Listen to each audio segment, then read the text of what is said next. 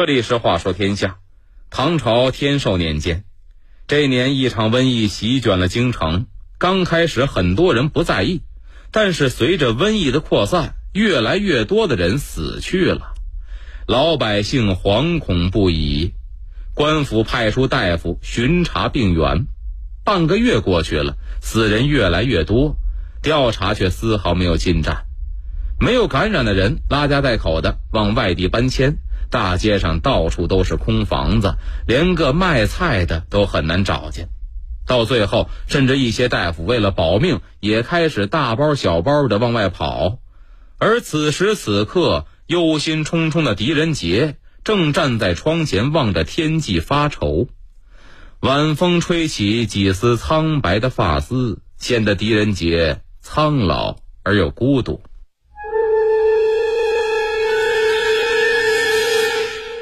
一首神秘的歌谣暗示了三大家族的悲惨命运，一段陈年往事勾出隐藏在背后的杀机。外有瘟疫危机，内有当头大案，狄仁杰如何顶住压力，寻找真凶？且听阿龙话说天下，《柳原图》第一集。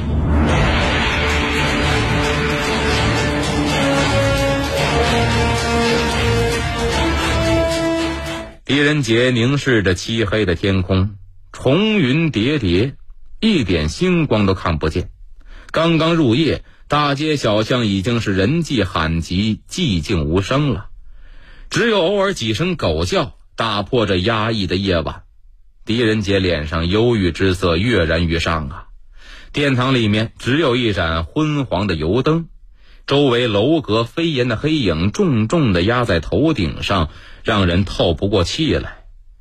这两个月以来，瘟疫的风暴越刮越猛，京城的人家十之三四几乎都死过人了。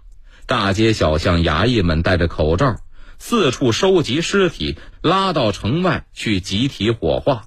京城里百业萧条，人心惶惶。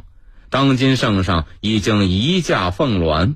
满朝文武也跟着迁出长安，只有狄仁杰主动请缨，留在京城赈济灾民，安抚百姓。圣上任命狄仁杰为京都留守大理寺正卿，总揽京畿各种政务，衙门就设在了京兆尹的府邸。狄仁杰一身紫色蟒袍，腰系金玉带，头上端端正正戴着一顶盘龙含珠的太师冠，身边站着的是跟随他多年的亲信乔泰。如今乔太已经当上京师十六位衙门的都尉了。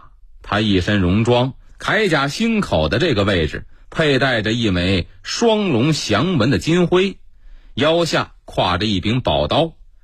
狄仁杰叹了一口气，自言自语似的开口了：“哎呀，圣上和朝廷已经迁出长安半个多月了，好一个百业兴盛、繁华似锦的京都啊！”如今竟成了孤魂野鬼的世界，白天只能看见那些一袭黑袍的收尸队，整条大街不见人影，百里之内不闻歌声。到了晚上，几乎就成了一座死城，长安周围更是一片恐慌啊，如同给京城包上了一层裹尸布一般。这乔太呀，跟着一声叹息：“是啊。”前几天大街上还能看见老百姓抬着龙王的牌位求雨呢，这敲锣打鼓的、放炮的人数不少。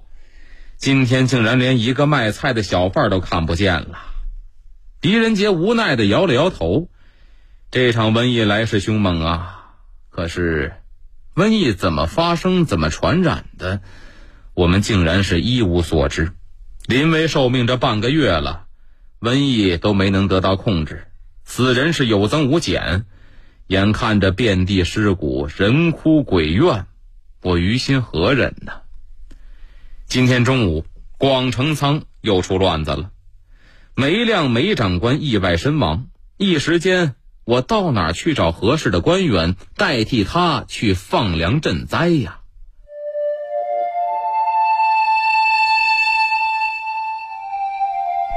乔太看到狄仁杰的脸上沉重当中夹杂着一丝疲倦，很是心疼，转身倒了一杯热茶，老爷喝口茶吧。梅长官在赈灾这件事情上费尽了心机，真是难为他了。他不顾自己年事已高，忠心赤胆地留在京城。我听说呀，他还从关中调来很多的蔬菜和肉。梅长官这一死，很多事情旁人无法下手。可能啊，他是年纪大了，白天又辛苦，所以晚上失足从楼梯上就滚下来了。狄仁杰捋着胡子。我认为可能是他刚要下楼的时候心病猝发，要不然就是劳累过度，刚要下楼的时候头晕目眩，这才摔下楼梯的。这个不幸的意外让我失去了一位朋友，偏偏又是在这种紧要关头。我听说事发的时候啊，他们家里边有个姓卢的大夫在场，他经常去梅府给梅亮夫妇看病。乔太呀。你去打听一下卢大夫的住址，让他来京兆府找我一趟，我有话问他。这个时候啊，一个带点酸味的声音传过来了：“梅亮死了，这长安三大世家之一就算是绝了后了。”随着声音，陶干走进来了。这陶干也是狄仁杰的心腹随从，这个时候呢，当的是京都留守衙署长史，专门管刑法诉讼、法律文书这一块。陶干走进殿堂，接着说：“这梅亮的前妻生过两个儿子，不幸都夭折了。现在的梅夫人没生过孩子，这梅家可算是绝后了。”听到这儿，狄仁杰很惊奇：“陶干呢？你读过梅亮的卷宗了？他的死讯是今天中午才知道的呀？”这陶干呢，眨着一对小眼睛：“老爷，一个月之前，这梅家的卷宗材料我就都看完了。”反正晚上也没事儿干，这几个月来，长安最有名望的几个氏族大家的卷宗我都看过了，每家的渊源、爵位、婚姻状况、人丁血脉一应俱全，每个氏族都有厚厚的十几本儿，秉烛一夜也未必能看完一家的。在我看来，这正是消磨长夜的一件乐事儿啊。狄仁杰对陶干很是赞赏。接着想到梅家绝后了，又是一声叹息。哎呀，梅家这一消亡，京城的老氏族就只剩下何家跟叶家了。陶干点点头，接着他把这几个氏族啊百年的渊源从头到来。一百多年前，这梅家、叶家、何家统治着关中京畿一带，三家的势力此消彼长，互相牵制。敢等当今圣上武则天坐上皇位了，这三家陆续都被削了爵位，食邑也都不发了。但是这三家凭借着家底儿，依然保持着古旧的传统和家法，处处以世家为荣耀。在他们眼里，朝廷上的新贵族乃至当今圣上都不是正统出身，打心眼里头看不起他们。这三家是妄自尊大。互相联姻，严格的限制血统，自以为高人一等。唯独这梅家是个例外。梅亮，您别看年岁大了，为人很开朗，一点不守旧。他跟朝廷的新贵打得火热，叶家、何家对他颇有不满。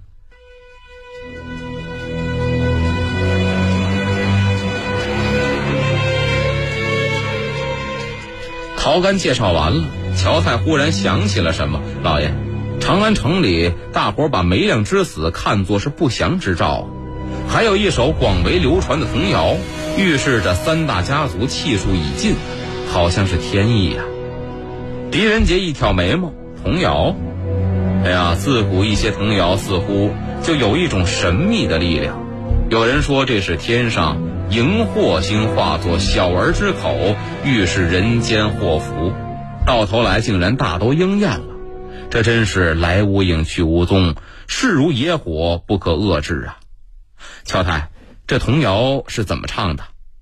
狄仁杰说的这个荧惑星啊，其实就是现如今说的火星。古人认为火星触碰命盘，预示着残杀、疾病、饥饿、战乱各种的灾祸，是凶星。火星从表面上看是红色的，莹莹像火，亮度经常变化。而在天空当中运动，有时候从西向东，有时候从东向西，情况复杂，令人迷惑。所以古人管它叫荧惑星，有荧荧火光、离离乱惑之意。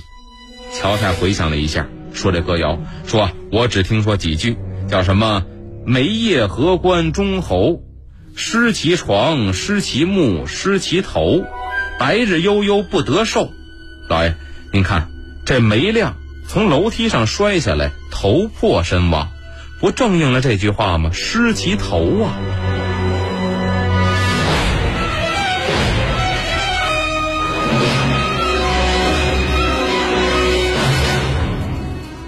狄仁杰脸上的神色更加沉重了。眼下瘟疫流行，圣上离京，人心惶恐不安，歹徒盗贼必定会蠢蠢欲动，趁这个乱劲儿达到自己的目的。他们也会编造流言蜚语、童谣来蛊惑视听。我们要处处的小心留意，白天晚上都要安排巡查，不可忽视。乔太不由得摸了摸腰中的宝刀，老爷您放心吧。我和马荣已经做好准备了，万无一失。不过我们不得已抽调了很多士兵去守卫京师各个衙门、王府、富商的空宅子。我们还……忽然，狄仁杰猛地打断了乔太：“听！街头有人卖唱。”这乔太屏住呼吸，只听一个女子凄凉的歌声传过来了。这声音是微微的发颤，还有乐器伴奏着。唱了一小段，忽然一声尖叫，这歌声戛然而止了。狄仁杰一挥手，乔太急忙跑出了殿堂。外头大街上黑乎乎的，这姑娘的歌声啊，把两个黑袍的收尸人给吸引过来了。这俩人对姑娘啊是胡搅蛮缠。忽然，幽暗的大街上闪出一个体面的大官人。这两个黑袍的人呢，拔腿就跑了。卖唱的姑娘松了一口气，赶紧给这位大爷施礼道谢，多谢贵公子相救，小女子这厢有礼了。这位大官人一身的长袍，身体瘦弱，干瘪的脸上浮出了一丝笑容，下巴上边一撮山羊胡子黑得发亮。这大官人一捋自己的小胡子，小娘子不要害怕，我姓卢，是一个大夫，这墙里头啊就是京兆府衙门。这两个衙役竟然如此大胆！哎呀，小娘子吓得不轻吧？不知小娘子今年芳龄多少啊？这卢大夫啊，接茬没羞没臊，没话搭了话啊。呃，姑娘长得真标致啊。这卢大夫啊，越说越轻浮，这身体啊往前凑过。不如我送你回去吧。姑娘住哪儿啊？这姑娘白了一眼，往后撤了两步。这卢大夫啊，接茬的。哎呀，如果你不嫌弃，不如到舍下，啊，稍作休息，你看如何呀？说着，这卢大夫打袖子里边掏出一块银子来，伸这胳膊呀，就去揽姑娘的腰。这姑娘怒火中烧，没想到自己是刚出虎穴，又入狼窝呀。她把这琴往胳膊底下一夹，冲着卢大夫狠命的一推：“你别碰我，我不是妓女。”这卢大夫正想往前再靠近呢，街上忽然传来一阵马靴的脚步声。卢大夫一回头，谁呀？甭问，乔太。卢大夫一回头，这姑娘也瞄了一眼，整整衣服，提着琴走了。卢大夫，神情尴尬，低声的暗骂呀：“该死的妓女呀！”这个时候，乔太已经过来了，他看着姑娘走远了，又对卢大夫一番打量。相公尊姓大名啊？在下姓卢，是个大夫。乔太一听，行啊，够巧的。说曹操，曹操就到了。好，你是给梅府看病的卢大夫吧？卢大夫一点头，正是。那好，正好我们老爷找你有事儿，走，你跟我去京兆府走一趟。这卢大夫暗骂晦气，可是呢也不敢不去，只好乖乖的跟在乔太身后。进了衙门，刚一进门，这乔太就大声禀报：“老爷，刚才叫喊的是一个卖唱的姑娘，这位就是您要找的卢大夫。”卢大夫说：“那姑娘是个妓女，我赶到的时候，俩人正纠缠呢。”卢大夫跪倒在地：“草民叩见大人。”狄仁杰看了一眼卢大夫，转而问乔太说：“那姑娘现在在何处啊？”回老爷，我到的时候啊，那姑娘已经走远了。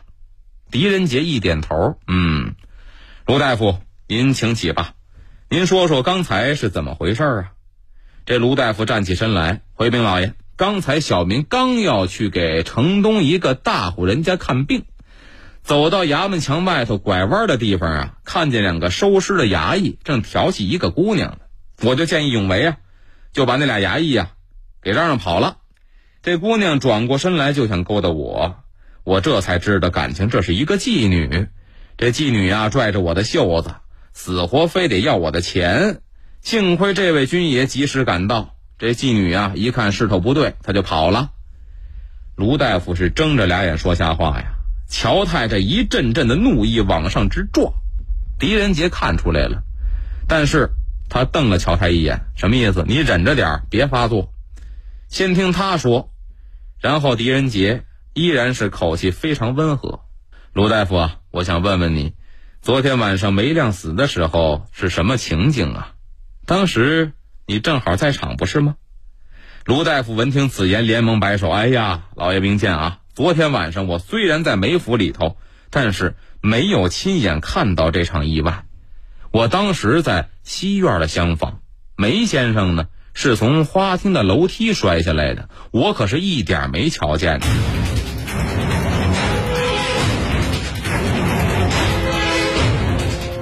狄仁杰在椅子上挪动了一下，那，你就说说，你去梅府前后的事情，甭管多少细节，都说出来。卢大夫规规矩矩一哈腰，开始回忆了。呃，昨天傍晚时分，这梅亮派人去请我过去。给家里边老管家看病，这老管家就是着凉发烧了，我呢给他开了几味药，然后这个梅亮啊就留我在他们府上吃饭，因为家里头啊很多下人都遣散了，这梅夫人没办法亲自下厨了，做了一桌子饭菜，晚饭大概吃了一个时辰，饭后啊这梅大人说他要去花厅的楼上看书去，啊晚上呢就睡在那儿了。吩咐梅夫人也早点歇息了，我转身呢就去了西院厢房，打算再去看看老管家病情怎么样，然后我就回家了。说到这儿，这卢大夫的神情突然变得特别害怕，这声音是飘飘忽忽的。我记得当时啊，这偌大的一个梅府里边是幽寂空旷，不见人影，连狗叫声都没有，我心里头啊泛着阵阵的寒意呀。忽然一声尖叫陡然而起，我是吓得一身冷汗，然后分辨出来了，这叫声是打花厅传过来的。我转身要去花厅查看，半路上正好碰见梅夫人，她正好也来西院找我。这梅夫人呢，惊恐万分，满脸是泪。她说呀：“这梅亮从楼梯上啊轱辘下来了，摔破脑袋，血肉模糊，鼻息都没了。”狄仁杰打断了卢大夫：“那当时是什么时候啊？你检验过尸体没有？”卢大夫抽抽鼻子：“啊，当时啊，大约是深夜亥时。我粗略的检查了一下，梅先生头破血流，脑浆子都摔出来了。这楼梯啊，扶手下端有一个荷花的花蕾，那上头溅的满是血。”我觉得是梅先生刚要下楼的时候突然中风了，这才摔下来。这一支蜡烛呢，倒在他脚边上。我还看见楼梯中间有一只软底的毡鞋。这梅先生最近一直闹头疼病，毕竟是年近七旬的人了，这天天还支撑着病体在广成仓忙活着，一天到晚没个时闲儿。没想到这么一个好人，竟然是不得善终啊！卢大夫说着，还挺伤感的。狄仁杰捋着胡子，接着追问：“那这之后你又干什么了？”啊，我给梅夫人吃了点药，让她平静一下，嘱咐她不要搬动梅先生。然后呢，我就来这京兆府报信儿了，请仵作过去验尸。可是没想到这两天仵作一直在火化场监督呢，直到今天中午我才碰见他，然后向衙门上报了梅先生的死讯。仵作验尸以后，也认为是。意外摔下来的，导致头颅迸裂而死。狄仁杰已经看过仵作的验尸报告了，报告上面说的跟卢大夫口述的基本一致。狄仁杰一示意，好了，卢大夫，您可以走了。我将派人去梅府帮助料理后事，您先不要出城，随时听候我的传话。卢大夫一施礼，唯唯诺诺的退下了。旁边乔太终于忍不住了，攥着拳头：“这个伪君子啊！我到的时候啊，明明看见是他拽着姑娘不放，一进衙门，他全变了，整个一个颠倒黑白呀！”狄仁杰看看乔太，此人目光轻浮。言辞闪烁，我看这里头啊，说不定另有内情。